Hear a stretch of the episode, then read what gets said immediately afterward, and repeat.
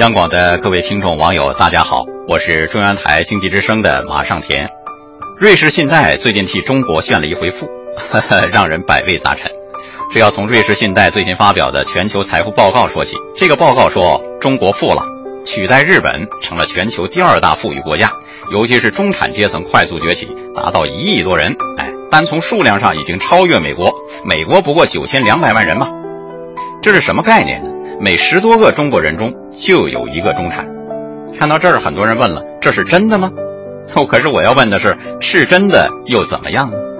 我有一个梦想，那就是民富国强。炫富是要真的有富可炫才行。我们现在啊，恐怕还没有这样的资本。即使我们有炫富的资本，我们就可以炫富了吗？炫富通常是不被待见的呀。近的有黄晓明几个亿的豪华婚礼。他的炫富引起了很多围观和争议。有人评价说，这场奢华的婚礼将中国社会转型过程当中的炫富和仇富的对峙心态原汁原味地呈现给普罗大众。稍远的有首富的儿子王思聪曾在微博上晒出照片，给自家的宠物狗配了两只苹果手表，哎，让很多人不屑，这个行为太幼稚了。更远的还有郭美美，哎，她的炫富最终把自己给送了进去。